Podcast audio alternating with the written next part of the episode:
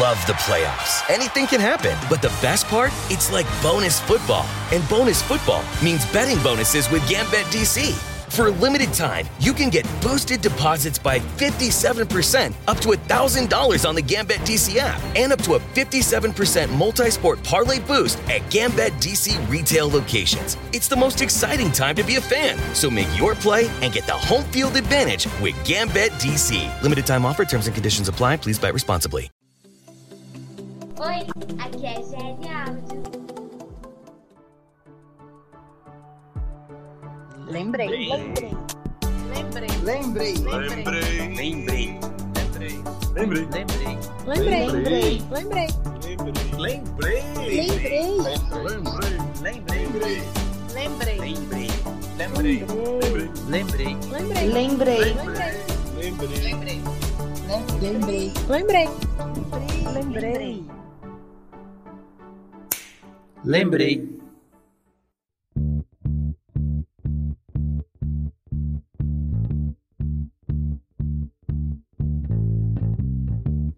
Ei, salve mundo! Estamos aqui para mais um podcast daquelas lembranças das nossas memórias afetivas. Estou eu aqui, D'Angelo Lopes, junto com ele, meu amigo Andrei Cardoso. Olá, Andrei, tudo bem? E aí, tio Dan, tudo certo? Vamos lá, né? Pra mais um episódio, mais umas, mais algumas lembranças. Tive muita gente mandando mensagem no particular, é, querendo participar também, né?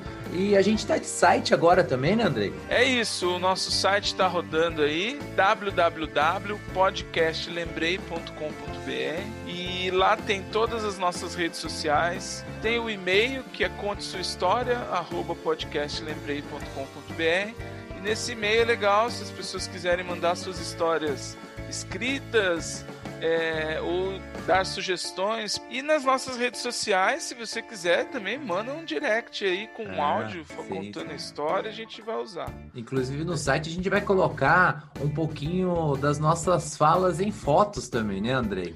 Sim, lá tem as referências. Então, beleza, vamos lá. Vamos começar o nosso podcast de hoje, tá?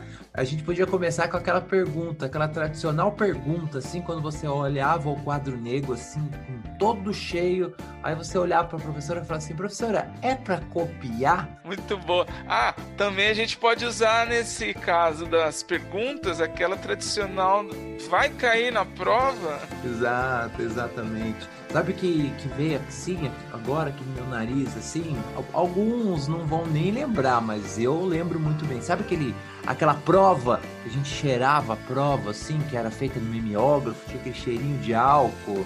Cheiro de álcool e uma cor meio roxa, né? O, o Às vezes-. Às vezes ia borrado, mas o cheiro tava lá, aquele cheiro era marcante, muito bom. E o mimeógrafo era é o pai da impressora aí, né? As pessoas da nossa geração lembram muito bem. E talvez quem. O, explicar para os Enzos aí, Aham. ó, busca no Google aí o que, que é um mimeógrafo ou vai lá no nosso site depois que vai ter uma foto de um mimeógrafo. Eu tenho um em casa, vou tirar uma foto, vou fazer um Boa. videozinho dele funcionando. Tio, você lembra daquela. A gente quando não tinha nada pra fazer, né? Aham. Quer dizer, a gente sempre tinha coisa pra fazer. Mas principalmente naquela aula de educação artística que a gente Uhum. mexia com cola, a gente fazia aquela película de cola na palma da mão assim, e aí tinha aquela sensação depois de puxar aquela casquinha que ficava assim. Você lembra disso? Já era uma obra de arte também, né, André? Porque a gente fazia É. na mão inteira e tentava tirar aquela cola, né? Da mão inteira. Sim, assim. o desafio era sair inteiro. A Exatamente, forma da mão a, forma, inteira, a forma da mão. Eu não me recordo ter conseguido nunca. Você conseguiu Uhum. alguma vez? Ah, poucas vezes. Eu não tinha muita habilidade manual, não, confesso. Joia. Ô, sabe que veio agora também? O gostinho do mami, lembra? Dava na É. escola? Era o... Vinha naquele saquinho, né? Sim. O leite de soja. Aquilo Leite. era leite de soja, né? Exatamente, exatamente. É. Tinha várias outras coisas. Ó, eu aprendi a comer risoto feito na escola. Tinham várias coisas também, as coisas da cantina. Mas beleza, tio. Bora lá. Pra começar esse episódio, então, o que que falta? Falta só bater o sinal. Bate o sinal aí. Demais, demais. Bom, Agora todo mundo já sacou, né? Aliás, já deve ter sacado. Nosso tema hoje é escola. Vamos fazer aquelas lembranças de escolas aí. Tem, tem bastante lembrança aí, Andrei? Tem, a escola faz parte da nossa formação, né? E um período longo, né? De infância e Uhum. adolescência. E por que não adulto, né? Porque quem envereda pela faculdade também é- são as três fases da vida que a gente tá na escola. Então, Então, beleza. Vamos começar? bora lá. Minha lembrança afetiva, assim, na época de escola, é uma história, assim, que hoje ela é engraçada, mas na época pra mim foi trágica porque marcou bastante. Eu estava na segunda série do primário, que hoje seria a terceira série do fundamental. Eu estudei da segunda série até me formar em escola pública, mas o prezinho e a primeira série eu estudei em escola particular. Nessa época, mais ou menos em 88, o estudo particular ele era mais fraco que o, o ensino da escola pública. Então eu estava acostumado com essa pegada do- da escola particular, que era mais brincadeira, né? Então não queria muito saber de estudar. Eu era inteligente. Isso sim, era inteligente, criativo, mas era preguiçoso. E eu lembro até hoje da, dessa minha professora, Dona Vera. Ela era uma morena assim, alta, e ela tinha fama de ser muito, muito brava. Pra você ter ideia, duas, três ruas acima da escola, dava pra ouvir quando ela maiava a porta assim, pra que os alunos ficassem quietos. Eu lembro até hoje que a gente estava tendo aula e ela estava fazendo leitura do, de alguma coisa, do, de uma matéria no, no livro. E eu fui, peguei e coloquei esse livro aberto em pé na carteira. Só que atrás desse, desse livro eu tava com um gibizinho dos Trapalhões. Mais precisamente a edição número 1 dessa revistinha dos Trapalhões. Que um amigo meu havia me emprestado. E essa professora, ela tinha uma, uma mania assim, de quando a turma tava muito bagunceira, ela saía assim de perto da mesa dela, dava a volta por toda a sala e ela usava um sapatinho de salto, então você só ouvia aquele toque, toque, toque, toque e chegava até a porta da sala. E aí quando você menos esperava, ela pá, maiava a porta para que a turma toda ficasse quieta, né? Então a gente sempre ficava assim quando a gente ouvia já aquele toque, toque, já sabia que vinha um barulhão. E nesse dia eu acabei me distraindo muito, lendo aquelas historinhas do gibizinho dos Trapalhões. Daqui a pouco, quando me dei conta, ela estava do meu lado, vendo eu folhear aquelas páginas da, da revistinha. Ela falou, bonito, né? E eu falei, é, meu amigo me emprestou pra, pra eu ler essa, esse gibizinho. Ela calmamente foi na minha mesa e pegou o gibizinho e começou a rasgar. Uma, duas, três, quatro vezes. E ela fez assim um montinho com esse gibizinho e falou: Agora você pode dividir com mais amigos. Serenamente deixou assim na, na mesa e saiu. Toque, toque. E isso, por que que era trágico? Porque era a revistinha número 1 um dos Trapalhões e não era minha, era emprestada. E como que eu ia devolver aquilo ali pro, meus amigos, pro meu amigo, né? Nossa, eu fugi desse meu amigo como o diabo foge da cruz. Por vários dias, né? Pra você ter ideia, até hoje eu não devolvi essa revistinha. Mas isso não, não ficou pra mim como mágoa. Hoje eu sou muito, muito grato a essa professora, Dona Vera, porque a partir desse momento eu percebi né, que eu não podia ficar só brincando, eu tinha que prestar atenção na, na aula e hoje eu agradeço muito a ela por ter sido rígida comigo e eu sei quem eu sou hoje, né? Então, me formei e hoje moro no Japão. Então essa era a minha memória. Muito obrigado, Dona Vera, por ser rígida e por enxergar essa capacidade que eu. Esse potencial que eu tinha. Essa é a minha história.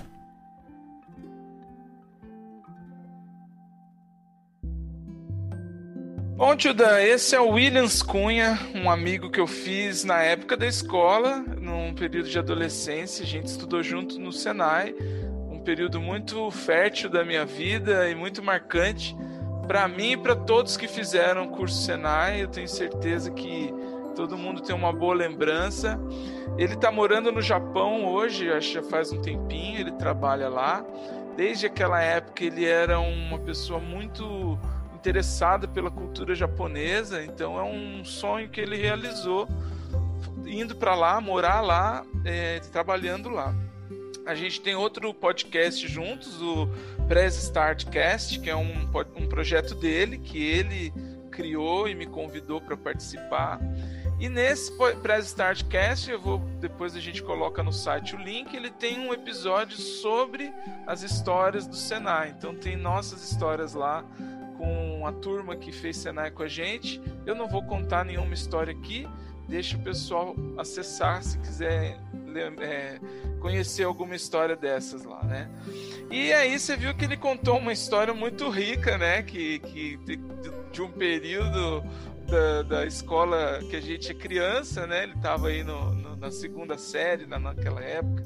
E você se lembra, tio, de um primeiro dia de aula? Eu lembro, al- aliás, eu fiz algumas transições de escola. Eu comecei numa, eh, depois fui para outra. Estudei alguns anos no colégio adventista. Aliás, dois anos no colégio adventista. E eu lembro a minha troca do colégio adventista, que eu gostava muito do, do colégio, quando eu fui pro Lamana. O colégio Lamana, quem é de Jacareí aqui conhece, o, que é quase do lado um do outro ali, né? E eu tava nessa coisa mesmo de, de sair da escola particular para ir para a escola pública. Já, já tinha essa coisa de a escola pública ser mais, mais puxada, mais diferente, né? E aí eu fui para a escola e era uma escola de bairro, então eram os alunos que eu, eu, na verdade, eu tinha medo, eu sempre fui cagão, né? Sempre fui cagão. Eu era o cara que, na, que não. Que não entrava em briga, não entrava em discussão, por mais que eu fosse grandão, que eu fosse, meu, eu, eu sempre fui muito cagão. E eu fui para essa escola morrendo de medo. Eu me recordo que eu cheguei lá e o esporte praticado lá, que todo mundo jogava, era o vôlei. E aí a Uhum. minha segunda ou terceira aula foi a aula de vôlei. E aí o vôlei eu jogava bem. Então foi muito bacana que o, o esporte me salvou. E daí o que eu fui acolhido, né, pelos, pelo, por esses alunos, por esses novos alunos. E era uma escola que pessoas do bairro, mais da periferia, muito distante do, do que eu vivia lá no, no colégio adventista, né? Então, e eu fui acolhido por eles graças ao esporte. Eu jogava bem, então eu já fui me turmando. No, nos, nos jogos a gente. Todo mundo me chamava em todas as salas. Já comecei a jogar. Logo nos primeiros três meses já comecei a jogar com o time da escola, né? Então essa foi, foi a minha lembrança, né? Foi, foi tenso nos, nos primeiros, nas primeiras horas, assim, mas aí a hora que o esporte entrou, a hora que a bola bateu, eu falei, pô, agora, agora, agora eu tô tranquilo, agora eu tô em casa, então eu tô acolhido por eles. Foi essa, essa é a minha lembrança de primeira vez. E a sua lembrança, André? Então, eu tenho uma lembrança bem vívida, assim, em relação ao primeiro dia de escola maternal, era Jardim 2 que chamava naquela época. Porque eu mudei de uma cidade para outra e, e nos primórdios da escola, minha mãe trabalhava na escola que eu estudava, então não tinha essa relação de sair de casa para ir para a escola. Eu estava junto com a minha mãe na escola. Ela trabalhava lá na secretaria, alguma coisa assim, e eu ficava na sala de aula lá no pré, pré-maternal, sei lá como é que chama. Devia ter uns três anos. Mas quando eu mudei pra cá, eu fui estudar numa escola sozinho, não tinha mais minha mãe lá. E no primeiro dia ela me largou, né? Aquela clássica situação que o filho chora e a mãe não vê. Mas ela me enganou e eu, como um bom apreciador de doces e guloseimas, que sou até hoje, me lembro da Guaranita que ela comprou no barzinho da frente para me comprar aquelas caçulinhas, né? Ela me deixou lá porque eu acho que eu cheguei, já era um pouco tarde, já estava no horário do, do lanche, não sei. E aí eu fiquei feliz, vou tomar Guaranita, porque naquela época refrigerante era raro, a gente tomava só no fim de semana. E aí eu tomei a Guaranita feliz e quando olhei para trás, cadê? Cadê mamãe? E aí eu quero mamãe, chorei, como sempre fui chorão, tá? A gente vai falar disso mais vezes e, e me lembro de ter chorado bastante. Foi aquela sensação de traição, ela me enganou, ela ia ficar aqui, me, me enganou. E isso para mim é bem, bem claro. Mas eu acho que no segundo dia, na primeira semana, eu já estava adaptado. Uma segunda lembrança também, na primeira série eu fui para Adventista, porque eu sou de julho e aí as escolas não aceitavam né, o segundo semestre, queriam que eu pulasse para o outro ano, começasse só no outro ano. E a Adventista me aceitou, eu comecei, a escola já tinha uns dois meses, três meses de aula. E eu entrei naquela primeira série lá, era a primeira, primeira série, equivalente ao segundo ano agora. Eu fiquei lá e era uma molecada correndo em volta da sala e eu falando: caramba, o que, que eu tô fazendo aqui? Eu quero ir embora, viu? Esses animaizinhos aqui. Aí os moleques corriam mesmo, a professora dava as costas, eles viravam a sala do avesso e era carteira pra cima, moleque correndo. E eu me lembro que eu cheguei na Tia Vanilde, onde você estiver, Tia Vanilde, um beijo. É, falei pra ela, ah, tia, eu quero ir embora, não tá legal não, não tô feliz. E devia estar tá chorando, obviamente. Eu não me lembro muito bem se eu chorava ou não. Ela falou, tá bom, sabe? A boa educadora como era, ela me deu uma cozinhada, assim, sabe? Não me mandou embora logo de cara. Aí eu fui ficando, aí teve alguma atividade lá que eu já gostei um pouco mais, não sei o que. Depois de umas duas horas eu falei pra ela, não, tia, pode deixar que eu vou ficar. E eu me lembro que ela me deu um beijo na bochecha, assim, e você vê o que, que marca a gente, né? O carinho dela como reconhecimento de. É isso aí, menina, assim que se faz, ó. Toma um beijo aqui. Tio, mas vamos lá, que tipo de aluno que você era na época da escola? Eu assim, eu nunca fui bom aluno, né, André? E uhum. até mesmo eu tava. O William tava falando do professor malvado aqui, né?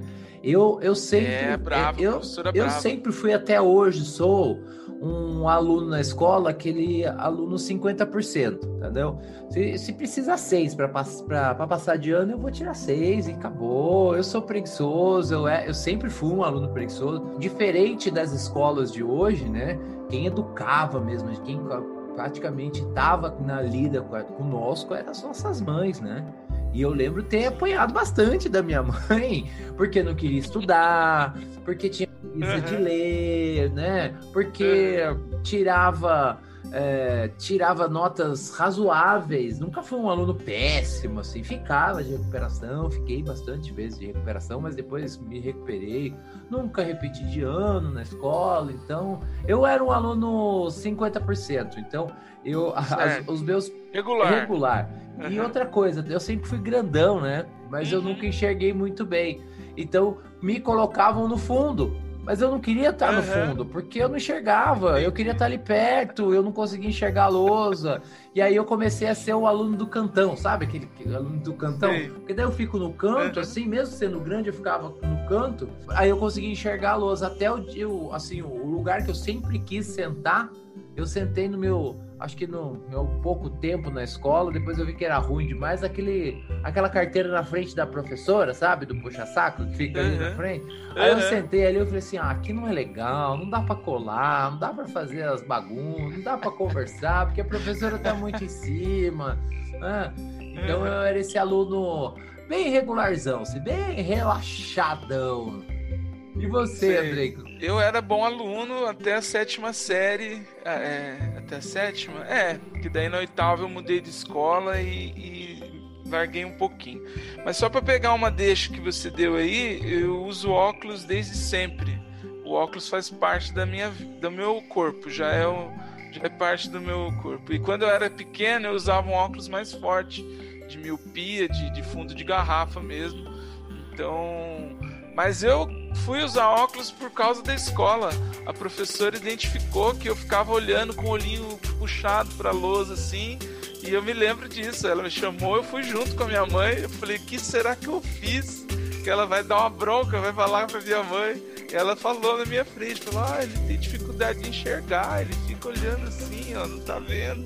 E aí foi quando eu coloquei o primeiro óculos. Mas o, sobre o desempenho, eu sempre fui bom aluno, mas sempre fui também da, da brincadeira, da, da piada, da, de, de, fazer arte. Então eu vivia nessa corda bamba. Os professores gostavam de mim porque eu tinha um bom desempenho, mas ao mesmo tempo eu queria estar com os bagunceiros, queria aprontar, e aí eu tinha uma vida meio dupla.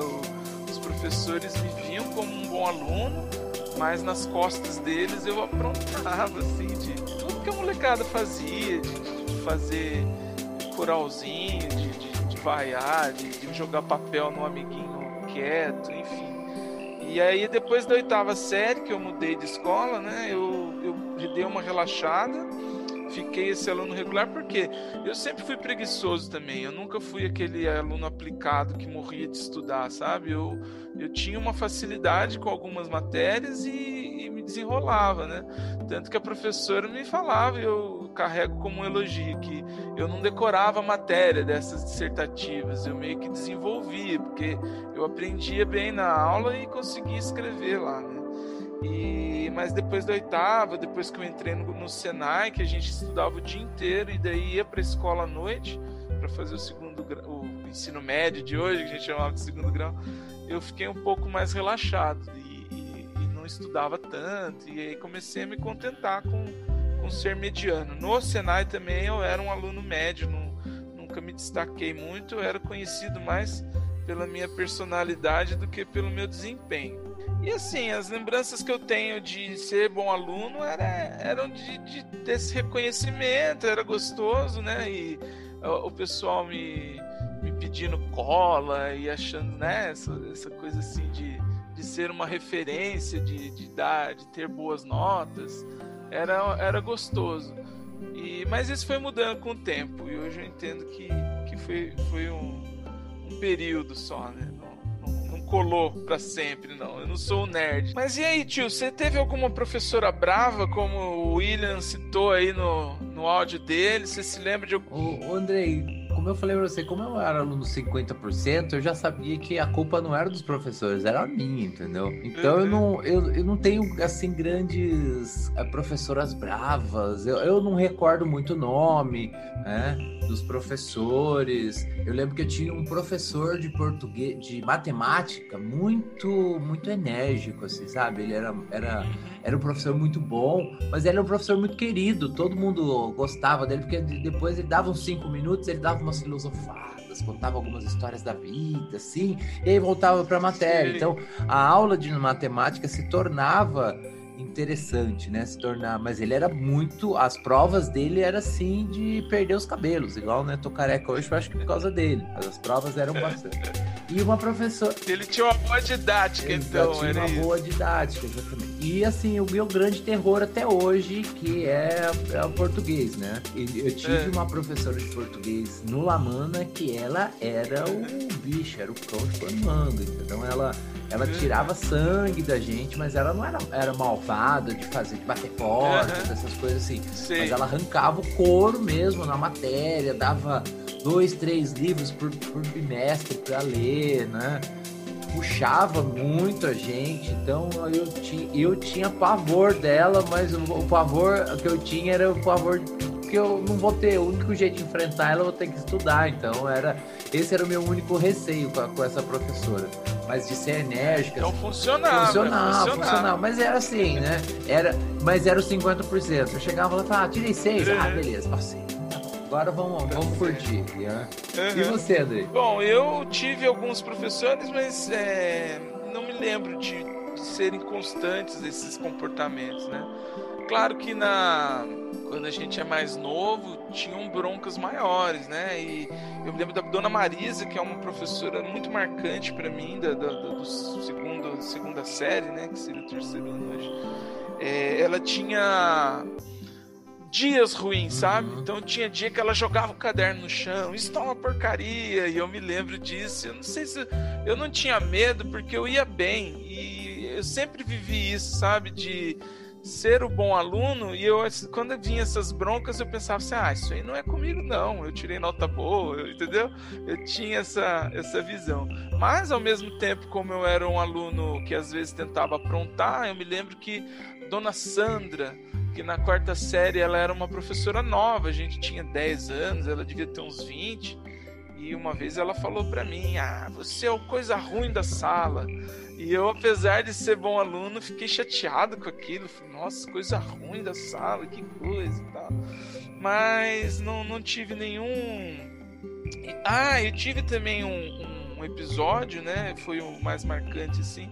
Na sétima série, eu tava no auge da bagunça, dessa vida dupla mesmo. Então era uma coisa absurda mesmo, de, de vaiar, de, de, de nossa, era horrível, assim, se pensar como adulto o comportamento que a gente tinha. E teve um professor de português que ele intimidava a gente falando assim: ó, oh, eu te lasco com E, te lasco com E, hein? Porque era a nota pior que tinha e ele falava que qualquer coisa de comportamento ele ia dar uma nota E pra gente. E num dia ele reuniu a turma para fazer uma prova em, em, em grupo e ele separou os grupos assim, os melhores alunos juntos e a sala ficou enfervecida, porque a esperança de uma prova em grupo é você colar naquele cara que ia bem e tirar uma nota. E, e naquele dia ele juntou todos no mesmo grupo. E aí todo mundo começou a xingar e falar alto, e eu comecei a, a bagunçar também, todo mundo gritando e eu gritando junto. E aí quando parou os gritos, ele falou: "Ah, então tá, cancelou a prova, não vai ter mais". E aí eu achei que todo mundo ia começar a gritar junto de novo. Sabe aquela cena que o Chaves fala sozinho quando o professor Girafales Todo mundo para de falar e ele tá falando sozinho. Eu fiz isso, só que o contrário. Eu comecei a gritar e falar alguma coisa antes do coro da sala. E aí não teve jeito. Ele falou para mim, ó, agora você foi longe demais. Fora da sala, vai pra diretoria, te lasca um E. E eu fui, fiquei enrolando no banheiro para ninguém me ver, porque a diretora me conhecia, a diretora conhecia minha mãe, eu era bom aluno, aquela coisa da vida dupla. E aí foi a primeira vez que eu me curvei ao sistema, digamos assim. O professor, quando estava indo para a diretoria, eu pedi desculpa de joelho para ele, que nunca mais ia acontecer aquilo, que eu tinha exagerado, que ele era um ótimo professor. Tudo isso com medo da diretora descobrir que, apesar de bom aluno, eu era da bagunça. E aí eu pedi desculpa e foi tudo bem. Mas é isso, tio. Histórias do tempo da escola e eu acho que essa foi a bronca. Teve broncas lá da época do Senai, mas quem quiser ouvir vai lá no episódio do Press Start que eu, vou, que eu conto lá. Bora pro outro áudio, tio? Vamos sim, vamos colocar mais um áudio aí.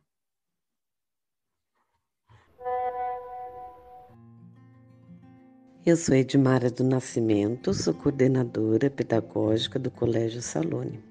Então, aqui são tantas emoções, como diz, né? Aquela música. E a que mais me marcou faz mais ou menos por aí uns 36, 37 anos atrás. É, eu moro na rua Padre Rodolfo, número 223, Vila Ema. E o Colégio Salone é na rua Padre Rodolfo, número 222 portanto, fica em frente à minha casa. Mais ou menos há 36 anos atrás, eu encontrei na frente de casa a diretora do colégio, né? Eles estavam mudando para cá, para Vila Ema. Aí eu me reportei a ela e perguntei: Nossa, o que, que vai ser aí? Ela falou assim: Ah, aqui vai ser o colégio, o Colégio Carlos Salone. Eu falei, nossa, que legal, que coincidência. Eu estou cursando magistério no João Cursino. Assim que eu me formar, eu vou levar meu diploma aí. E vou querer uma vaguinha aí, se puder. Ela falou assim: não, com certeza, pode trazer sim, que a gente vai receber com muito carinho. E não é que deu certo? Aí, ó. Estou aqui há 36, 37 anos né, com muitas histórias para contar, mas essa com certeza foi a que mais marcou, porque é uma vida aí, né?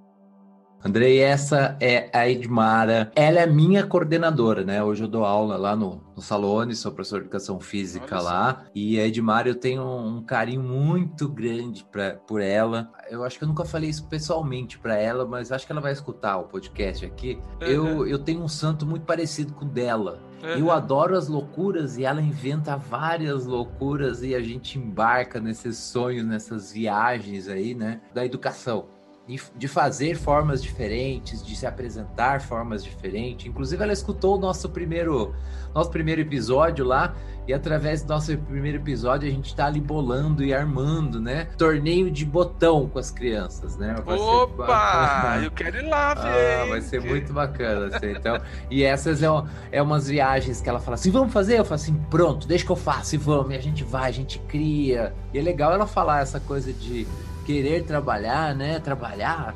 E eu, uhum. eu acho, assim, acho não, tenho certeza que eu descobri que eu ia ser professor de educação física muito novo, né? Eu, uhum. eu sempre gostei de, de, esporte, sempre gostei de bola.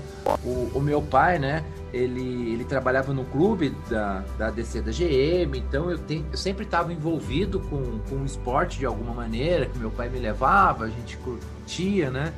Mas assim, as aulas de educação física, no todo, ela me completava. Eu lembro do meu. Ah, esse, é, esse eu lembro o nome, é o João. Professor João, professor uhum. de educação física, ele tinha um apelido. Vou falar o apelido dele aqui, porque eu acho que ele, ele vai escutar, chama João Coxinha. E, e ele era como eu, né? Ele adorava o, o voleibol. E aí ele me, me fez jogar vôlei pela minha altura. E eu, fui, eu era gordinho, né? Então Uhum. E ele tirava sangue de mim mesmo. Né? A gente saía ali do, uhum. do, do Adventista ia correndo até a, a Eletropaulo ali, ele ia de bicicleta do lado com todo mundo, e ele me incentivando. Eu sempre era o último a chegar, né? Sempre era o último a, a, fazer. Ele fazia ali naquele canteiro que tinha, que tem, né, na frente do colégio, a, as provas de atletismo que a gente corria, e era muito legal. Então eu sempre gostei dessas coisas e aí eu fui me, cada vez mais me apaixonando pela educação física e me formei professor. Hoje eu sou professor, né? Dou aula, tenho muito prazer de estar. Então, salve João, um abraço. Não sei se você vai escutar esse podcast, mas assim, ó, culpa é sua, viu? Eu tô aqui porque culpa é sua. E você, Andrei, tem algum professor assim que você lembra, algum funcionário da, da escola que você lembra com grande carinho assim? Sim, é, é, as aulas de educação física aí pegando um pouco o seu gancho, é, também eram as, os momentos de prazer que a gente tinha, eram em horários diferentes no meu tempo, a gente estudava tarde, a aula era de manhã, ou o contrário, e tivemos vários momentos de campeonatos de interclasses, uhum. né, e, mesmo vôlei, eu jogava muito vôlei também. Eu nunca fui um atleta nota 10, não. Eu, como usava como usava óculos, eu tinha essa dificuldade. Eu, eu jogava de óculos e, e muitas vezes eu, eu perdi, por exemplo, alguns jogos porque o professor queria que eu tirasse o óculos. E, e eu, às vezes, no, no futebol, como comecei a jogar tarde, eu ia pro gol. E ele ficava com medo, óbvio, de tomar uma bolada, mas eu tava meio. achava que eu tava acostumado, né? E perdi alguns jogos por isso. E como atleta eu me desenvolvi mais no vôlei. Não sei porquê, eu, eu jogava melhor que as outras coisas, mas nunca joguei bem tudo, assim, não. E, e, me lembro que na escola que eu jogava, que eu estudava, tinha um tanque de areia que em um momento colocaram uma, uma rede de vôlei lá teve um campeonato de vôlei de praia, vôlei de dupla, como se fosse um vôlei de, de praia, né? Que, que eu me lembro muito bem. Que era... Só que tinha desvantagem, né? Por exemplo, a gente estava na sexta, sétima série, os alunos da oitava, primeiro ano eram maiores que a gente, mais fortes, então a gente tomava essa desvantagem. Mas... E de professores inesquecíveis, eu me lembro muito vários, né? É, professora de história, Dona Maria do Rosário, ela. É, os, os, meus amigos tiravam sarro que ela era minha mãe, porque eu adorava história e adorava o jeito que ela dava aula. Então, ela foi essa que eu falei que dizia que eu conseguia, não respondia a, a pergunta no decoreba que eu colocava lá, porque eu realmente gostava. Eu me lembro de descobertas assim, por exemplo, aula da do período da ditadura e eu fiquei encantado com aquilo e fiz um link com os discos que eu tinha em casa do, do Gonzaguinha, do, do Caetano, Chico que minha mãe tinha com as músicas que foram censuradas. Então eu me lembro disso, eu conseguia fazer um link com o que ela estava ensinando e com o que era da vida, assim. Foi primeiro encantamento. E inspetor de aluno eram sempre aqueles é, é, marcantes, né? Eu me lembro de um que eu encontrei no, no Carlos Porto, Toninho. ele era famoso lá sensacional, já. E ele depois eu encontrei com ele no ITJ, no, no, no, no período de, de ensino médio. E, e aí eu, puxa, ele tá aqui. ele era meio bravo, meio legal, era aquela coisa assim, sabe? De, de, de inspetor de aluno, né? Inspetor de aluno tá lá para colocar ordem. Ah, as tias da merenda, como eu falei anteriormente, que a gente, né, enquanto eu estudei na escola do estado, a merenda era feita na escola. Então eu me lembro que no começo eu ficava meio assim, falar, ah, comer merenda, não sei o quê, coisa de menininho fresco, né? E aí depois eu, que eu comi a primeira vez lá aquele risoto com frango desfiado, é, eu me, me, me entreguei, entendeu? E era tudo feito lá. E tinha uma época que uma era mãe de um amigo nosso que estudava com a gente. Então a, as pessoas da escola, a minha parte, apesar de ser bagunceira, a bagunça era entre amigos. Mas os funcionários sempre foram pessoas queridas, né? Eram os tios e as tias que a gente encontrava. Mas tio, me fala uma coisa. É, a gente está falando aqui de, de de época de escola e não tem como fugir, né? Você era aquele aluno que matava muita aula? Fui matar aula quando eu fui estudar no colegial. Olha só quanto tempo demorou. Ah, é? Por quê? É, eu sempre morei não muito próximo da, das escolas que eu estudei, tanto aqui no Adventista, quando eu estudei, no Lamana, então eu não morava tão próximo. E, e, assim, como eu era um aluno, eu era bem folgado também, eu era um aluno de 50%, eu era um, digamos assim, um menino meio folgadinho, meio espaçoso, né? E, e meu pai e minha mãe iam me buscar sempre na, na, escola. Então eu não tinha essa possibilidade. Inclusive, vou botar uma vírgula aqui, contar uma história que meu pai, meu pai, meu pai sempre foi barbudo, uhum. assim, né? E meu pai tinha uma, uma vasilha amarela. Igual do Mamonas. Do Mamonas, exatamente, igual dos Mamonas. E ali eu tava na porta do Adventista tal, né? A gente ficava ali, não podia sair tal, não sei o quê. Aí eu vi a, a Brasília do meu pai apontando, eu falei assim: olha, pai, chegou, né? Mostrei para o inspetor de aluno lá, ele liberou. Aí o pai deu a volta e parou na frente, do, do outro lado da rua, já sentido embora, né? E aí eu atravessei a rua, fui, fui lá, abri a porta da Brasília, sentei e joguei o material no. Como eu sempre fui. Quando eu olhei para trás, meu pai tinha tirado a barba e tava só de bigode e eu não reconheci o meu pai. Aí eu falei assim: Ô moço, desculpa, peguei a minha mala e fui, voltei pra sala, voltei pra escola. E o meu pai ficou rindo, mas o meu pai ria, ria, ria, ria. Aí meu pai foi lá no portão, falou: Ô menino, sou eu, seu pai, que, que não sei. E aí que depois, muito tempo, que eu fui reconhecer, aí eu, eu falei, poxa, tava muito diferente. Ele tinha, ele tinha parado uhum. o cabelo mais baixinho, né? E, e tirado toda a barba, só estava com o bigode. Então, né? então, meu pai tava lá, ou era meu pai ou era minha mãe uhum. que me buscava, né? E aí eu, essa história de matar aula, eu matei aula quando eu fiz colegial eu matei aula, minha primeira vez foi quando eu estava no primeiro colegial do uhum. Colégio Carlos Porto. Né? E qual, qual era. A, tinha duas táticas. Ou você passava pela secretaria de fininho, uhum. sem ser visto, e que saía correndo, ou uhum. pulava o muro. Uma vez eu pass, consegui passar ali na secretaria sem ser visto, né? Mas aquela coisa, eu estava no primeiro colegial, eu estava morrendo de medo, né? Mesmo assim, eu nunca tinha matado aula, pra mim era uma sensação que eu não, nunca tinha passado na minha vida, né? E os outros moleques, já criado, cobra velha, matava aula. Teve uma a outra vez que eu fui e falei assim: não, quero experimentar Eita. pular o muro, né? Aí eu fui eu experimentar pular o muro. Aí pulei o muro, botei a mão no muro, plá, pulei pro outro lado. Foi um dia de. Naqueles tempos, é, era assim, era sagrado. É, assistir qualquer jogo da seleção. E a seleção ia ter um uhum. jogo amistoso, né? Aí eu pulei o muro para assistir o jogo da seleção. Pulei o muro, tal, não sei o que, e aí fomos assistir o jogo da seleção num bar, não me recordo. Aí eu tô assistindo o jogo da seleção, aí daqui a pouco eu olho pra minha calça, assim, ela tá suja de sangue. Eita! E aí o caramba, o que que é? E aí eu vi o que aconteceu. Eu, a hora que eu fui pular o muro, eu botei o muro e era caco de vidro. Ah, E aí eu cortei a minha mão, mas não senti, porque eu tava naquela adrenalina, adrenalina, sabe? De, né? De matar a aula. E eu tenho a cicatriz até hoje, né, amor? Vou tirar uma foto da cicatriz e botar na, Manda na minha mão aqui, ó. Né? Eu tenho a cicatriz, ela tá bem escondidinha, mas a cicatriz aqui na minha mão do dia que, assim, foi marcante essa, essa vez que eu matei a Eu aula. tava fraco, já tinha perdido 50 litros de sangue não tinha percebido. Mas não tinha percebido, porque eu tava tenso, sabe, cara? Era muita tensão, era muita adrenalina matar É. a aula, velho. Primeiro colegial. Olha, eu me lembro que a primeira vez que eu matei aula foi, por incrível que pareça, eu tava na quarta série, que é o quinto ano de hoje. Eu tô sempre fazendo essas conversões, né? Que pra turma da nova geração entender.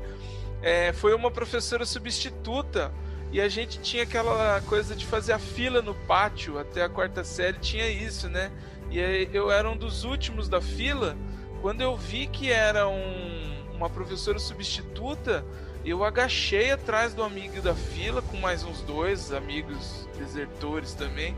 E aí falou: "Não, vamos embora, vamos embora". A gente saiu meio agachado por trás da fila, subiu até o portão principal e fomos embora. Aí eu cheguei em casa, minha mãe sempre foi tranquila, ela nunca é, foi brava comigo em relação à escola, assim, porque eu nunca fui, nunca dei trabalho no sentido de nota e tal, né? E aí eu cheguei em casa e falei, ah mãe, tinha uma professora substituta lá e aí a gente veio embora.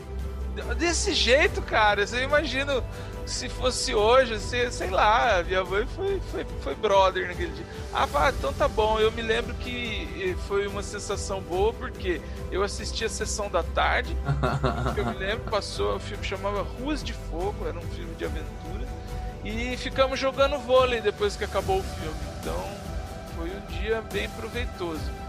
E depois disso eu não. tipo, Foi como você, eu não matei mais aula, porque era escola de bairro, perto de casa, e se eu fizesse isso, ia, minha mãe ia saber, enfim.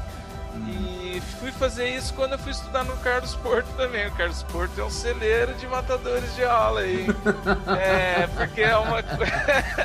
porque é uma escola que fica no centro da cidade, né? Exatamente, E aí a gente. Só que eu não fazia como você, de sair pela porta. Quando eu entrava, eu ficava até o fim.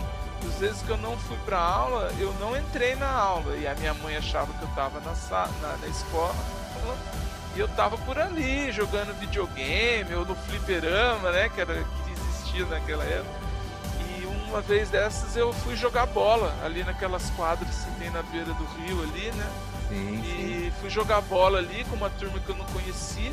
E como eu falei, eu usava um óculos fundo de garrafa. Nessa época eu fui jogar e eu não é que quebrou o óculos, cara. E o que, que eu fui falar pra minha mãe? Falei pra ela que o óculos caiu da minha mão, que se eu fosse falar que eu tinha jogado bola, eu, é, você não tava na escola, foi jogar bola onde? E sempre era um prejuízo, porque não, não era tão barato arrumar o óculos. Vamos pra terceira história? Manda ver aí, tio. Solta a terceira história pra gente.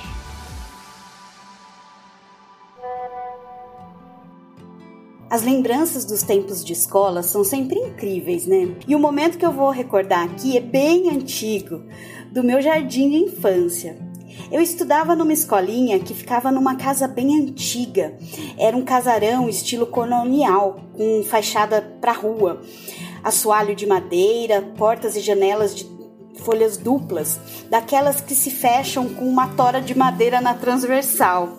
O interior das salas tinha mesas e banquinhos de madeira que tinham formato de cubo e tinha um buraco no meio do assento que servia de apoio para a gente carregar. Também tinha um grande tapete. Aliás, para mim, naquela época, tudo era grande. A entrada dos banheiros dava para um pátio aberto, muito grande, e a maior parte dele era de terra, com muitas árvores frutíferas. Na minha lembrança, toda a escola tinha uma cor meio amarelada pela luz das lâmpadas incandescentes. Na verdade, aquele espaço antigo e amarelado me dava medo. As tábuas de madeira do assoalho rangiam quando a gente corria pelo corredor e dentro das salas. Meu medo em especial aumentava muito com a possibilidade de aparecer algum morcego. Afinal, as árvores frutíferas atraíam esses animaizinhos, que eu considerava monstruosos. Estava sentada no meu banquinho e tínhamos uma atividade para fazer na mesa, quando comecei a ficar apertada para fazer xixi e pedi para tia Selma para ir no banheiro. Quando saí da sala, percebi imediatamente que não era uma boa ideia. Eu pensava comigo mesma: como a tia Selma me deixa ir no banheiro sozinha, naquele ambiente tão assustador? Mas fui, com medo mesmo. Pelo corredor, madeiras rangendo, eu contando os passos. E lá ia eu, até chegar no banheiro, escuro e silencioso. Faltou coragem para fechar a porta e ficar lá dentro. Só conseguia imaginar um enxame de morcegos. Saí correndo e só parei na porta da sala, ofegante. Eu estava salvo, mas havia um problema. Estava com mais vontade de fazer xixi ainda. E na minha cabeça eu só pensava num jeito de resolver a situação.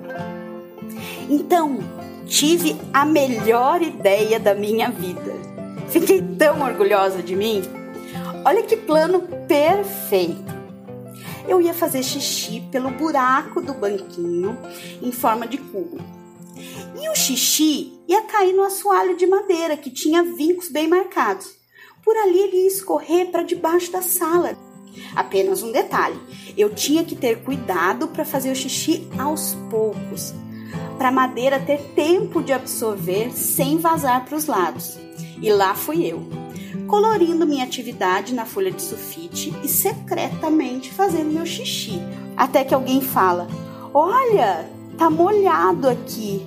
Não dava para acreditar que o meu plano infalível falhou. Era o meu primeiro erro de cálculo da vida. O xixi se espalhava em volta do banquinho, escorrendo pela sala. E eu, nessa hora, plena, inabalável, sentada fazendo minha atividade, olhando bem com o cantinho dos olhos a desgraça acontecer. Até que lá vem a tia Selma falar no meu ouvido: Flavinha, você fez xixi? E eu? Claro que não. Tá tudo bem. Os olhos cheios de lágrima, uma vergonha que transbordava vermelha pelas minhas bochechas, mas eu ali, firme. Felizmente a tia Selma era uma educadora de verdade. Não me constrangeu. Chamou a turma para o tapete para uma outra atividade enquanto me tirava dali, com um mínimo de dignidade. Foi então que uma amiguinha que estudou comigo até o final do fundamental, minha primeira amiga de verdade, a Paula, ela chegou no meu ouvido e disse: Tá tudo bem, já aconteceu comigo também. Agora minha mãe sempre manda um short reserva na minha bolsa. Eu te empresto. Me deu a mão e foi comigo e com a tia Selma para o banheiro. A frustração e a vergonha demorou um pouco para ir embora, mas nesse dia eu entendi que, mesmo que a gente erre o cálculo, se temos um amigo, temos calças secas para trocar.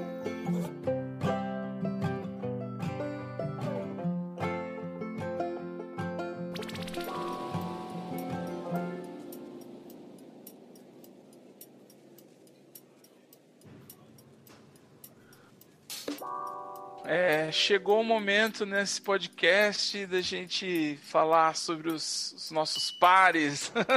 Esse momento piegas que a gente fica bobo, né? Que parece Uhum. cafona. Mas essa é a Flávia de Oliveira, minha digníssima companheira. É, estamos juntos aí há, um- há bons tempos, né?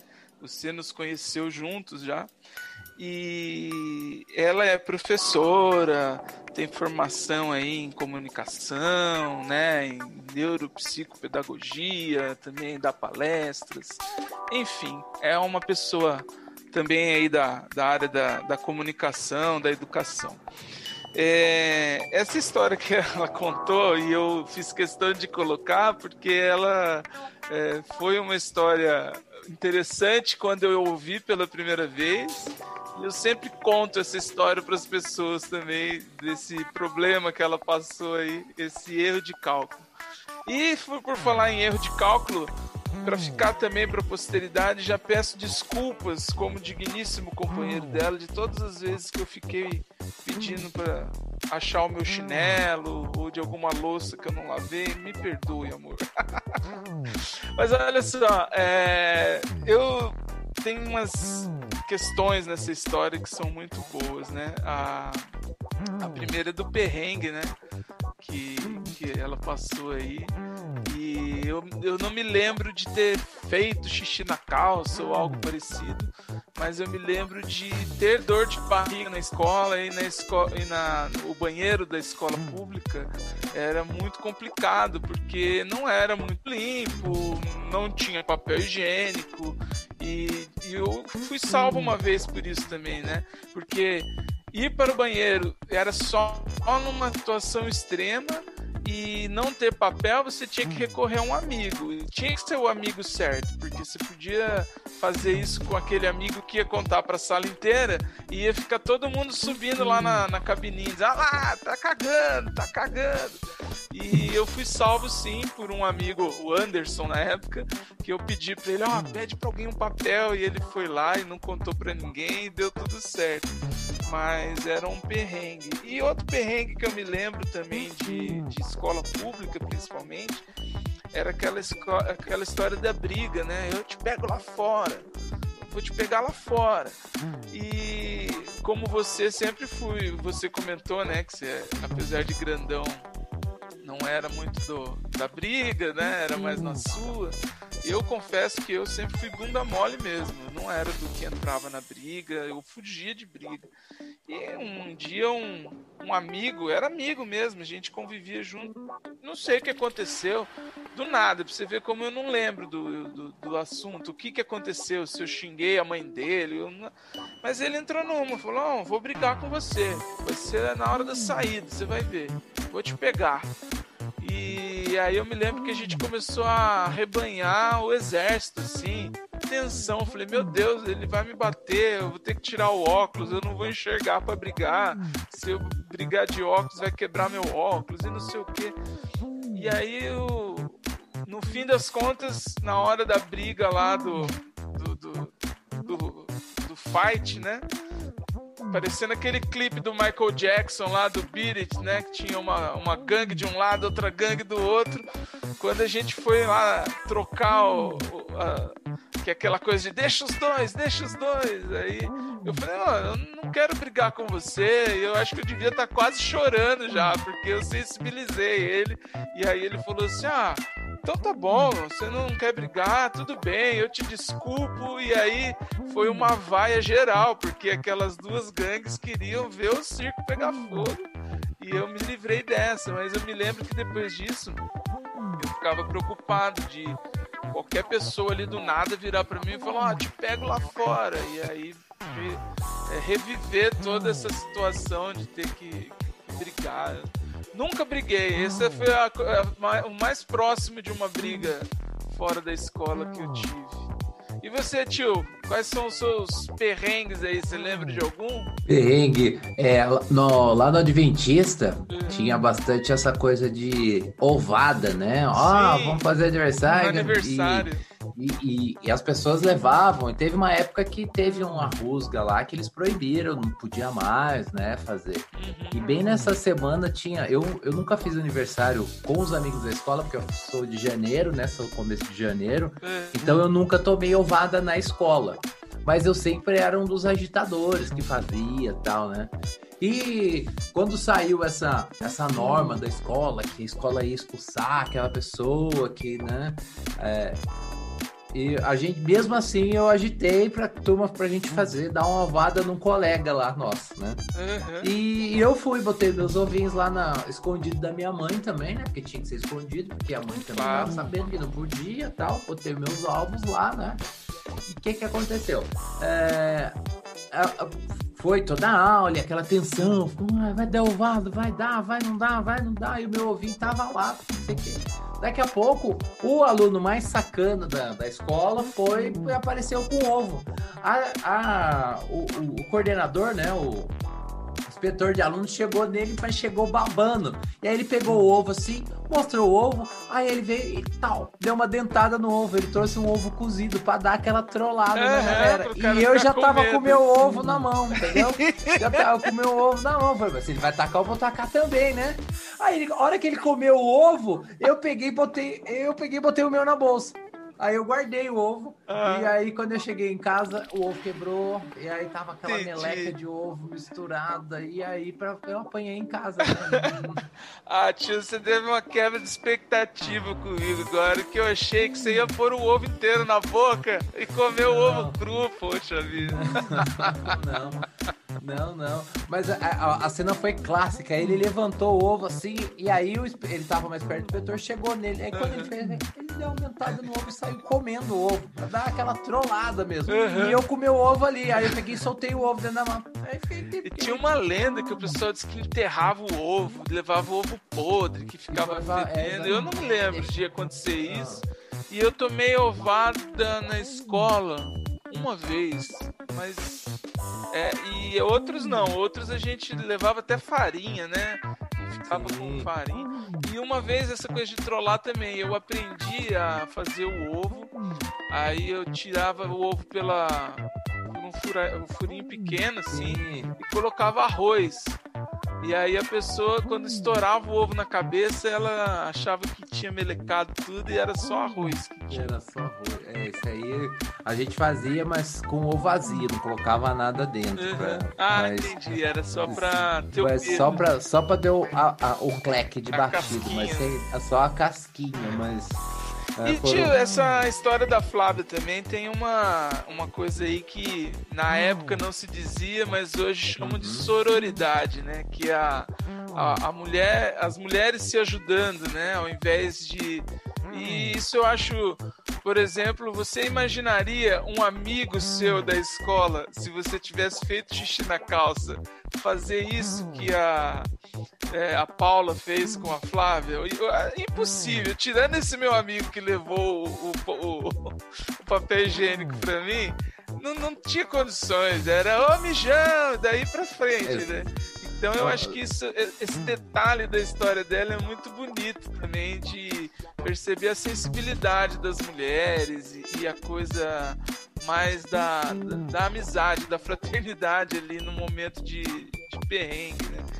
E, e- e com isso me fez lembrar, assim, os amigos mais marcantes da minha, do período de escola, né? Eu estudei um tempo longo numa mesma escola, acho que seis anos mais ou menos, e era aquela coisa de ser a mesma turma, né? Às vezes entrava um, saía outro, mas em geral era a mesma turma.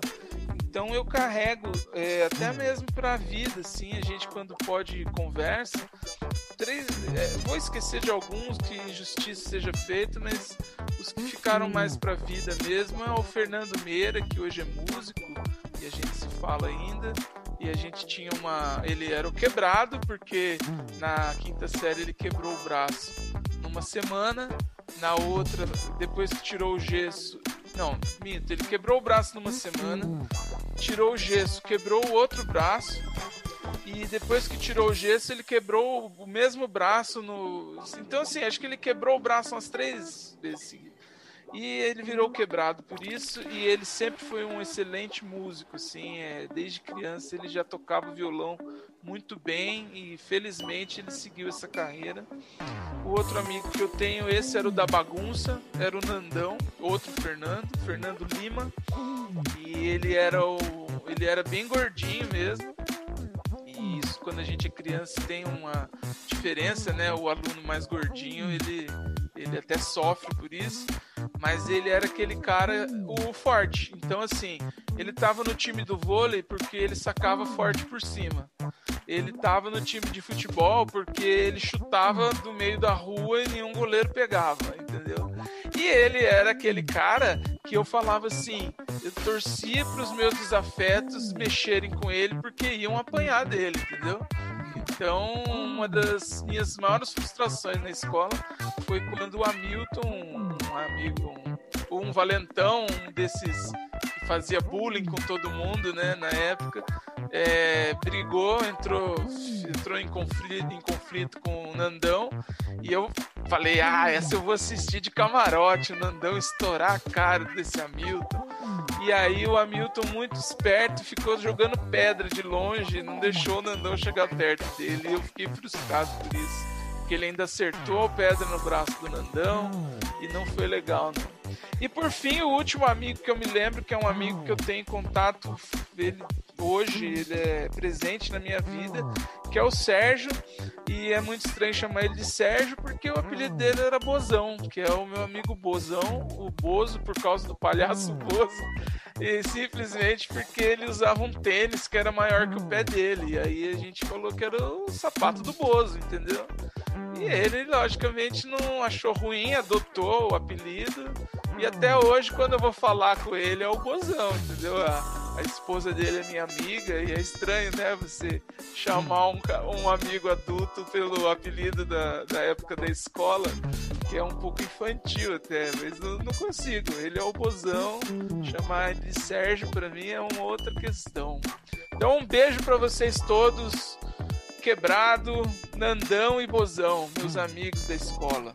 E você, tio, quais são seus amigos da escola aí? Então, eu lembro é, de alguns amigos da, desse, dessa trajetória aí, né? Do Lamartine eu não lembro de quase nenhum, porque acho que eu estudei lá primeiro, é, prézinho primeiro ano. Né? Então eu não lembro de quase amigos nenhum. Né? Do Adventista, que, o, um dos amigos que eu lembro era o Ivan, que o Ivan era, inclusive, ele era a, a mãe dele era caseira lá do Colégio Ah, Adventista e, e o, Ivan, o Ivan se tornou professor de educação física. Inclusive, a gente fez há pouco tempo atrás aqui juntos o concurso público do SESI. Que Então, legal. nós fizemos na mesma sala e a gente se lembrou. Poxa, cara, você não é o Danjo? Cara, Você é o Ivan, né? E Foi legal a gente se relembrar, né? Foi, foi, foi bacana. né? Que era, era dos nossos amigos lá que jogava vôlei, futebol com a gente lá no, no Adventista. No, no Lamana, é, o, é um, a- não é um amigo, é uma, depois é uma amizade que ficou mais forte, né? Tinha uma menina que era a Fernanda, que era colega da escola, e, e aí eu fiquei muito amigo do irmão dela, que é o Flávio. né? O Flávio só foi, a gente só foi se cruzar no Barão, porque aí ele fez primeiro colegial no Barão, né? Mas então, mas eu, eu comecei essa amizade com, as, com ele é, através da irmã que estudava comigo e o Flávio tocava violão, era cabeludo, tinha uma, o pai dele tinha uma banda de sertaneja. Então, eu fiquei muito amigo dele. Hoje nós somos amigos, a gente senta. O Flávio é apreciador da, da cerveja, ele Sim. faz cerveja. Olha Então, de vez em quando a gente tá junto. Então, Flávio, um abraço, grande amigo, saudade de você. E no Antônio Afonso, digamos assim, que é o, o meu amigo mais louco, que foi que bateu o sentimento, que é o, o meu amigo Cassiano Rasman, lá de Santa Branca. Ei, Cassinho! A gente aprontava demais, né? A gente fez química lá, mas a gente vivia na sala do secretariado, não sei porquê, nós dois. Nossa, mas fazer lá. química é um convite pra fazer arte, né, cara? Você pegar Não, aquelas e coisas do outra? laboratório lá. Exatamente, e a gente aprontava um monte de coisa. E assim, no- tanto é, assim, eu nunca tive a vocação para química, tanto que eu não, o, o química eram quatro anos. No último ano de química eu empurrei, foi com a barriga mesmo, Aham. porque eu já não tava mais afim. E aí eu fiz uma amizade com outro amigo que é o Rogério, o Rogerinho, ele chegava assim, eu pagava para ele fazer os relatórios de química, minha dupla era com ele. Eu já tinha Aham. falava assim, ó, Rogerinho, eu vou fazer com você e eu pago para você fazer para mim. Ele falou, beleza, tudo bem. Aí chegava na sexta-feira, que era para entregar o relatório, ele vinha com dois relatórios. Um tinha o meu nome e o Uhum. outro não tinha, tinha só o nome dele. Aí ele chegava em mim e falou assim: cadê o dinheiro? Aí eu Ah. pagava ele. E rasgava o outro, né? E Entendi. aí jogava fora e entregava o correto. E a gente É, ele, foi ele era um bom, assim. um bom negociador, é ele. Exatamente, ele vinha. Aham. E voltando a falar do, do, do Cassim, né? O Cassim a gente ah, fazia essas bagunças e tem uma clássica minha do, do, do Cassim que a gente pegava o copo, né? Copo plástico e ficava no, no pátio ali do Antônio Afonso, né? Jogando, fingindo que tava jogando tênis. Então a gente faz, pegava, batia com, com a ponta do dedo assim, né? E Uhum. ficava. "Ah, ah". E aí o, o- o, na hora do, do intervalo, o colégio parava pra ver aqueles dois retardados jogando tênis, aquela aquela bola que não existia, mas e, to- e batendo, e a gente aprontava, e todo mundo conhecia a gente. Na formatura eu tenho uma foto do álbum formatura, nós entramos os dois de mão dada. Sei. Mas agora eu vou contar, contar um segredo. Tinha um litro de, de, de não sei se era vodka, era alguma bebida quente que a gente trouxe, assim. Então, pra não cair, a gente deu a mão um pro outro, assim, e a gente entrou Ah, na colação de grau aí, ó. debaixo da beca. Não é uma sororidade, mas já era uma fraternidade entre Já era uma amigos. né? fraternidade. Então a gente. Eita, nossa, saudade do Cassiano. Grande Cassim. Depois a gente se encontrou algumas vezes em algumas fásbras antigamente aí. Mas esses foi, foram as minhas grandes amizades aí, essas caminhadas por várias escolas. Legal, tio. Ó, pra gente encerrar então esse episódio, eu confessei pra você em off aí, né, que eu não, não, não sabia algo assim que pudesse ser é, geral, ou que mais pessoas pudessem ter passado por isso. É, eu tenho um sonho recorrente, dois sonhos recorrentes da época da escola. Um é aquele perturbador sonho de que eu tô sem roupa no, no pátio da escola lotada. E claro que tem explicações nas terapias da vida aí, eu já ouvi muitas coisas, mas é, eu acho que tem a ver com a vulnerabilidade, né? A gente ali tá é, naquele estado de vulnerabilidade e essa é a pior sensação possível, né? De você estar nu diante de todo mundo da escola. E o outro, que é mais recorrente agora, depois de adulto, esse de, de, de sonhar com estar pelado na escola era mais antigo, né? Quando era nos tempos da escola, às vezes eu sonhava com isso. Mas esse outro é mais novo, é de, de agora, de adulto.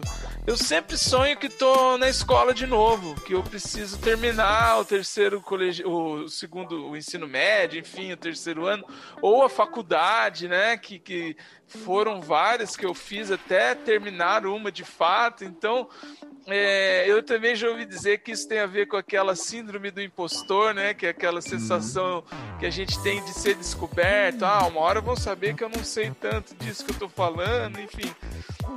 Mas são sonhos recorrentes. Você tem algum sonho recorrente do tempo da escola, tio? Bom, sonho recorrente eu não tenho, não. Mas eu tenho, eu tenho sonhos utópicos, assim, de vontade de. Oh, puxa, eu podia ter estudado naquela escola. Uhum. Nossa, no- aquela escola ali tinha. Eu tinha tantos amigos, né? Eu, eu morei muito tempo lá no Balneário Paraíba, hoje Uhum. Cidade Jardim, né? E meus amigos todos estudavam no Barão. Uhum. Então eu sempre quis estudar no Barão pra ver como é que era lá, né? E hoje eu tenho a oportunidade de toda vez que eu vou votar, eu entro lá no Barão. Ah. Foi a forma. Você Foi a forma de compensa, eu- né? Foi a forma de eu entrar no Barão, né? Então, É. mas sonhos, sonhos com as escolas mesmo não, não tive muitos não. Então, eu também, essa coisa de votar na escola é um- uma reconexão que eu tenho. E hoje, quando eu entro lá, é estranho, né? Parece que a escola diminuiu de tamanho. Não, fui eu que cresci, né? A gente, quando eu era mais novo, as dimensões, eu acho que a Flávia falou isso no- no- no- no- na história dela, que tudo parecia imenso, né? Então eu entro na escola agora, parece que ela diminuiu de tamanho, as coisas estão mais juntinhas, mas eu faço questão de manter meu voto lá mesmo depois de muito tempo, que é para justamente ter essa reconexão com essas memórias afetivas do, do tempo da escola. Vamos terminar com uma música. Qual seria a música que te le- é, relembre escola? Olha, tio, tem algumas músicas que eu penso que eu lembro de escola, mas assim, com esse clima nostálgico de é, sonhos com os tempos da escola e voltar, é, voltar para a escola, né, para relembrar, que faço pelo menos isso de dois em dois anos. É, termina então com o coração de estudante do Milton Nascimento, porque a escola é isso, né? É, tu- é quando a gente planta semente, futuramente poder colher os frutos. Quero falar de uma coisa. Adivinha onde ela anda? Deve estar dentro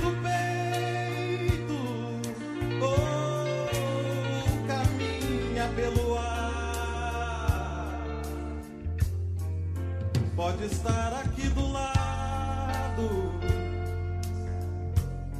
bem mais perto que pensamos.